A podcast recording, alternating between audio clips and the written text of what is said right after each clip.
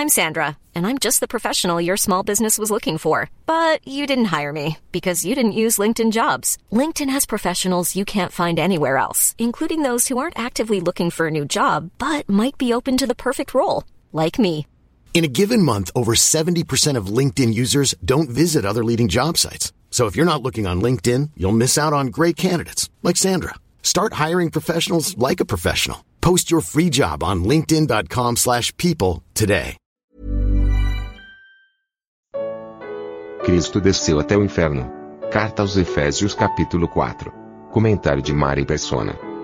É sempre bom lembrar que esse desceu às partes mais baixas da terra não é que ele desceu ao inferno, como algumas doutrinas uh, usam dizer, baseada numa passagem de, eu acho que é Pedro, né? 1 Pedro, que ele foi e pregou aos espíritos em, em prisão, ou é Judas?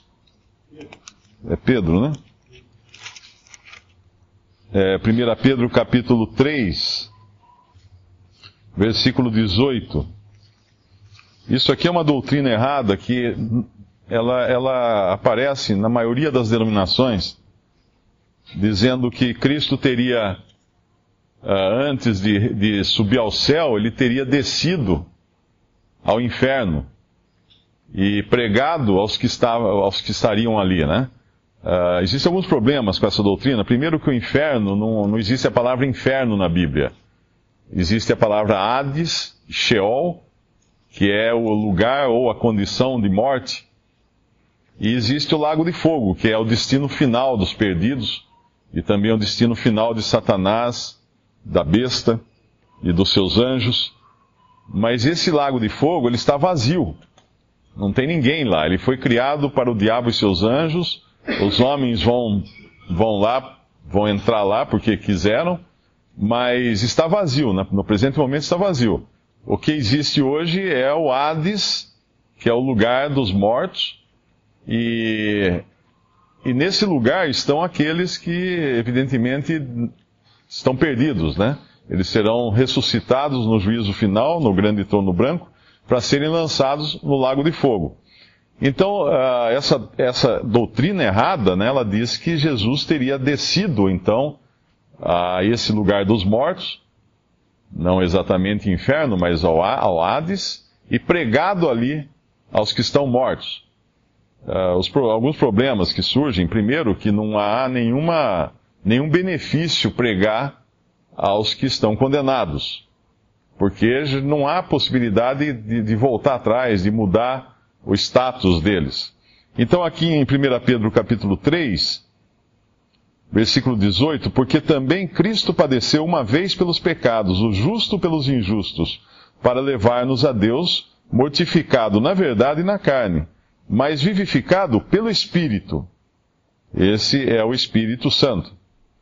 No qual Espírito também foi e pregou aos espíritos em prisão, os quais noutro tempo foram rebeldes quando a longanimidade de Deus esperava nos dias de Noé, enquanto se preparava a arca, na qual poucas, isto é, oito almas, se salvaram pela água.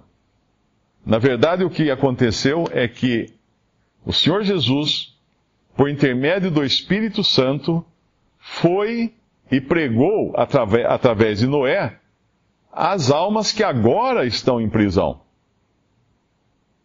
A leitura dessa passagem, para entender, seria uh, no qual, versículo 19, no qual também foi e pregou, por intermédio de Noé, que foi o pregoeiro da justiça, aos espíritos agora em prisão, os quais no outro tempo foram rebeldes, etc, etc, enquanto Noé preparava a arca.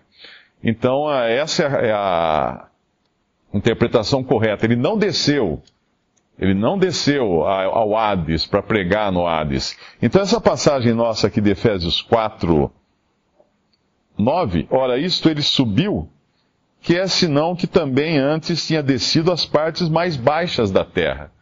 Ora, Quais são as partes mais baixas da terra? É debaixo da terra. É a sepultura. O Senhor foi colocado dentro da terra, na parte baixa da terra, na sepultura. Uh, não tem nada a ver aqui com inferno ou com Hades ou lugar dos mortos. Uma outra coisa interessante também na, nessa passagem que eu acho que nós não comentamos, né, do, até do versículo 4 ao, ao 16, uh, é o versículo 8. É interessante esse, tem um detalhe aqui que às vezes passa despercebido, pelo que diz, subindo ao alto, levou cativo o cativeiro e deu dons aos homens. Ora, isto ele subiu, etc. Esse, esse cativeiro é aquele cativeiro que, que Satanás prendeu os homens por medo da morte, que fala lá em Hebreus. Eu creio que é Hebreus que fala, né? Que por medo da morte estavam presos, estavam uh, cativos. Uh, e depois tem uma passagem que fala nos libertou das trevas para a luz também. É interessante notar que isso é uma coisa também que só aconteceu com a, a morte, ressurreição e ascensão de Cristo. O que implica dizer que as pessoas, mesmo os crentes do Antigo Testamento, eles estavam sujeitos a esse cativeiro. Ainda que fossem salvos pela fé, mas Satanás, o pecado e a morte ainda mantinha cativo o homem antes de Cristo subir e levar cativo o cativeiro. Que é o que diz aqui, né? Porque, pelo que diz, subindo ao alto, levou cativo ao cativeiro. Então hoje o crente ele tem, entre muitas coisas, né, que fala aqui Efésios, ele tem um privilégio também nesse sentido de que ele não pode ser cativo, ele não é cativo, melhor dizendo, ah, do pecado, da morte de Satanás. Ele é completamente livre. A libertação operada por Cristo, ela é muito maior do que a libertação que podiam ter qualquer dos santos do Antigo Testamento. Até mesmo João Batista, né? Que era um, foi o maior profeta, uh, aquele que não havia ninguém maior que ele na antiga dispensação. Uma outra coisa também que chama atenção é que os dons só foram dados depois que Cristo subiu, ressuscitou e ascendeu à glória. O que equivale dizer é que os santos do Antigo Testamento não tinham esses dons que hoje a igreja tem, os que são salvos têm. É algo também um privilégio novo, né? algo diferente. Mesmo os apóstolos nos evangelhos, uh, o Senhor fala de talentos ali, coisa assim, mas aqui os dons estavam condicionados também a Cristo subir e ascender a, a, a glória, ressuscitar, morrer, ressuscitar e subir aos céus. E aí ele deu dons aos homens. Os dons, é, e é importante entender que esses dons que fala aqui em Efésios, uh, no versículo mais adiante, aqui no, no 11, esses dons, eles são diferentes das manifestações de 1 Coríntios 12, que nós já passamos por lá. O fato da nossa Bíblia terem traduzido como dons em 1 Coríntios 12 cria uma confusão enorme, porque o dom faz parte da pessoa. A pessoa é o dom, por assim dizer. Cristo subindo deu dons aos homens. Então, uma pessoa que tem um dom, ela tem um dom. E todos têm um dom, que é o que fala uh, aqui no versículo 8, deu dons aos homens, né? Esses dons são inseparáveis da pessoa que tem o dom. Ela pode exercer ou não o dom. Ela tem liberdade para exercer o dom. Ou pode também, às vezes, não exercer seu dom, mas ela tem um dom. Ela tem um dom. Já em 1 Coríntios 12, são manifestações. Uma manifestação, ela não é permanente. Então, quando uma pessoa curava, por uma manifestação do Espírito Santo, ela curava, Deus curava alguém através de alguma pessoa, através de Paulo, por exemplo, era naquele momento, naquela hora, para aquela necessidade específica, que a manifestação do Espírito atuava através de Paulo. Passou aquele momento, dez minutos depois, Paulo podia já não ter mais essa manifestação de cura que ele teve no momento antes. Tanto é que uh, ele deixa Trófimo doente em Éfeso, e ele fala para Timóteo tomar água com vinho para a doença que ele tinha no estômago. Ou seja, Paulo não mandou um lenço lá para um lenço abençoado, alguma coisa assim, para curar Timóteo. Fala, Timóteo, estou mandando um lenço para você. Você põe seu lenço em cima do seu estômago que você vai ser curado. Nada disso. As manifestações eram coisas localizadas e pontuais, enquanto que o dom ele é universal. Então, uma pessoa, o apóstolo era um dom que hoje já não existe, porque ele é um dom de autoridade direta uh, na igreja. O profeta era um dom que existe hoje, porém não na, na amplitude que existia no começo. Por exemplo, nós pegamos ali os quatro evangelhos, dois evangelhos são escritos por apóstolos, que é uh, Mateus e João, são apóstolos.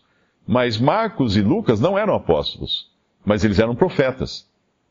Tanto é que eles receberam uma revelação de Deus para escreverem os evangelhos, como profetas. Hoje existem profetas, não nesse sentido de receber uma, revelação direta de Deus, como Lucas e, e, e Marcos receberam, mas existem profetas na igreja, na assembleia, quando falam da parte de Deus. Então, um profeta hoje é muito mais no sentido de um porta-voz de Deus, não trazendo uma nova revelação, mas apenas expondo aquela revelação que Deus já trouxe através dos seus profetas uh, do início da igreja, do Novo Testamento, que nos legaram as Escrituras. E os outros dons, pastor, obviamente, não é um homem à frente de uma congregação, não existe isso em lugar nenhum das Escrituras, um homem à frente de uma congregação chamado pastor. Depois tem os, os evangelistas, né? Que são aqueles que pregam o evangelho e os mestres ou doutores, que são os que ensinam efetivamente a palavra de Deus, no sentido de ensinar os crentes. Mas nenhum deles é independente do outro. Tanto é que o evangelista, ele depende do, do, do pastor, quando ele prega o evangelho, ele depende do pastor, daquele que tem o dom de pastor, para unir as ovelhas, para consolar as ovelhas, para exortar as ovelhas, para animar as ovelhas. E ele, esse pastor, depende também do mestre para ensinar essas ovelhas em coisas mais profundas, coisas mais ligadas à doutrina uh, da Bíblia, da palavra de Deus. Uma outra coisa interessante nessa, nesse trecho é que o apóstolo fala, fala da, de unidade, né? Ele fala de sete unidades aqui. Um corpo, um espírito, etc. E ele depois vai falar de diversidade.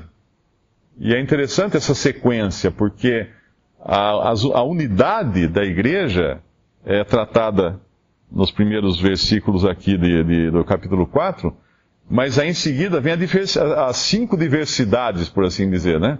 Que são os dons. Que, que trabalham dentro de uma unidade, não são, não são independentes entre si.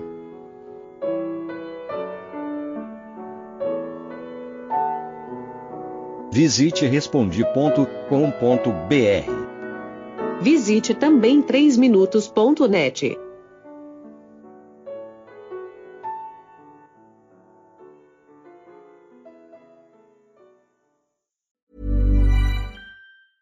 Even when we're on a budget, we still deserve nice things. Quince is a place to scoop up stunning high-end goods for 50 to 80% less than similar brands. They have buttery soft cashmere sweaters starting at $50, luxurious Italian leather bags, and so much more. Plus, Quince only works with factories that use safe, ethical, and responsible manufacturing.